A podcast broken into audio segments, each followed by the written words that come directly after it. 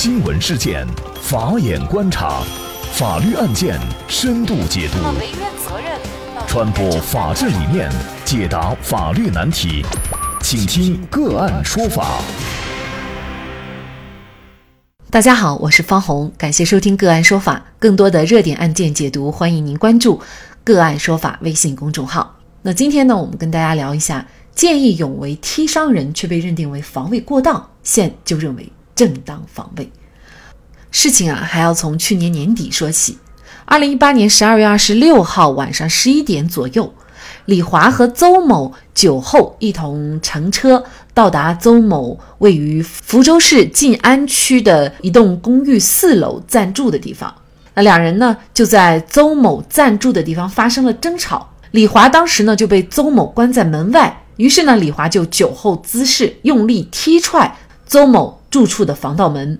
那么强行进入房间和邹某发生了肢体冲突，也引来了邻居的围观。而这个时候啊，暂住在楼上的赵宇听到叫喊声呢，就下楼查看。他看见李华把邹某摁在墙上，并且殴打邹某的头部。为了制止李华的伤害行为，赵宇就从背后拉拽李华，致其摔倒在地。起身以后呢，李华呢又要殴打赵宇，并进行言语的威胁。那赵宇随即就把李华推倒在地，并且朝倒地的李华腹部踩了一脚。后来呢，赵宇拿起房间内的凳子要砸向李华，但是呢被邹某拦下。随后，赵宇就被女友劝离了现场。那么，经过法医鉴定，李华腹部横结肠破裂，伤情属于重伤二级；邹某伤情属于轻微伤。二零一九年的二月二十一号，福州市晋安区人民检察院以防卫过当，依据刑事诉讼法的相关规定，对赵宇作出了不起诉决定。为此，社会舆论高度关注。见到跟自己毫不相干的陌生人邹某被打，赵勇奋不顾身、见义勇为，却被认定为防卫过当。为什么？正当防卫和防卫过当的区别到底是什么？而作为见义勇为者，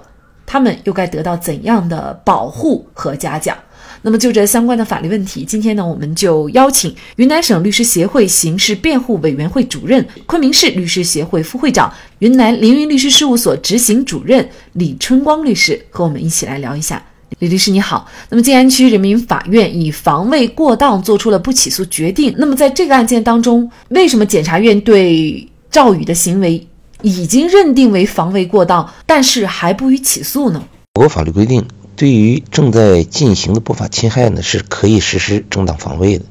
但是也要求正当防卫呢不能超过必要的限度。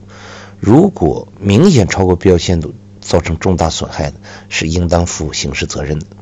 那么，作为这个静安检察机关，嗯，对于构成犯罪的行为，它是肯定可以提起诉讼的。但是，我们国家的法律同时也规定，如果这个犯罪行为它所造成的危害后果，或者说这个犯罪情节是比较轻微，那么按照刑法的规定，不需要判处刑罚或者可以免除刑罚的，那么人民检察院呢是可以做出不起诉决定，而本案呢，呃。作为这个检察机关，在这个原先的这个处理决定中，实际上就是根据这两点做出的决定。那么本案当中，赵宇的行为呢，是刚开始被认定为防卫过当，后来又纠正为正当防卫。那么也包括，那么我们上一期节目所讨论的来源反杀案这个案件，一开始呢也是认定为防卫过当，犯罪嫌疑人呢当时呢是涉嫌故意杀人罪被逮捕了。那么后来这个案子，检察机关最终定性为正当防卫。其实，在很多呃引起大家关注的一些有关正当防卫的案件呢，都是会在是正当防卫还是防卫过当之间呢存在很大的一些分歧争议。那么，到底这个正当防卫和防卫过当之间的主要区别是什么呢？呃，正当防卫和防卫过当的区别，主要要考量这个防卫行为是否明显超过必要的限度。那么，对于防卫的限度界定，嗯，在司法实践中和法学理论上都是一个复杂的难题。从立法角度，我们对防卫的限度作出要求，那主要是考虑到防卫行为从本质上是一种以暴制暴的行为。如果我们放任防卫人对不法侵害人，采取任意的这个呃防卫行为，那么实际上是这个违反公正原则的。那么对于防卫的这个限度，我们如何把握？一般来讲呢，可以从三个角度进行考量。一个呢，就是不法侵害的强度，我们要看不法侵害的这个手段、工具、打击部位等因素。从防卫的角度，如果防卫的这个强度轻于或者相当于不法侵害的强度，那显然是不足以有效的制止不法侵害的。这是第一个角度。第二个角度呢，就是要看这个不法侵害的缓急，那主要是要看侵害的这个紧迫性。不法侵害的缓急呢，对于认定防卫限度意义也是呃比较重大的。嗯，尤其防卫强度大于侵害强度的情况下，那么要考察呢，我们这种防卫行为是否足以制止不法侵害所必须。如果不法侵害非常急迫，已经着手。虽然并没有明显的侵害强度发挥出来，呃，甚至没有明显的侵害后果，那实际上，呃，这种情况下，即便呢防卫行为造成了呃侵害行为人的呃人身呃伤亡后果，那么也是可以从不法侵害的这个紧迫性角度去认定它没有超过必要的限度。还有一个呢，就是呃要考量不法侵害的权益，作为正当防卫。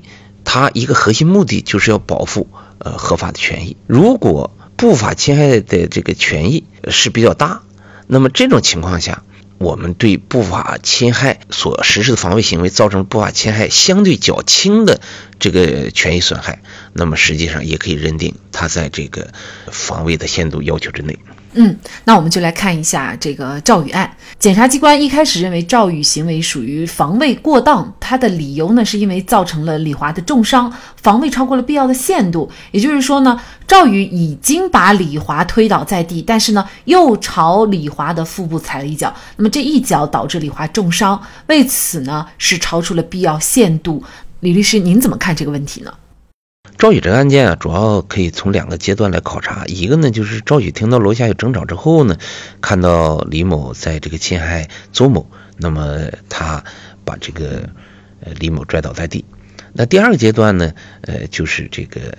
李某起来之后呢，呃，对赵宇进行了侵害。那么赵宇呢，将这个李某呃推倒在地，并且上去踩了一脚，而这一脚呢，恰恰就导致了这这个李某的重伤。从第一个阶段，他防卫的呃限度，呃，应当是没有任何争议的。关键就是第二个阶段，那既然李某已经倒地了，你是否还需要上去踩这一脚？从检察机关的这个角度，之所以认为他防卫过当，显然就是认为这一脚是不是不是必须的？嗯，但是呢，根据我前面谈到的防卫限度，呃，三个角度的考量来看呢，这个案件其实重点就是要考量当时的紧迫性。那么，作为赵宇，那么在制止呃李某侵害邹某的过程中，呃，突然还遭到了李某的这个侵害。我们认为呢，这种对于突如其来的这种行为，就是李某对他实施的行为，在这个现场呢，我们无法要求赵宇精神上处于一种呃轻松的理智的状态，而且能对限度做出一个呃非常清醒的理智的把握。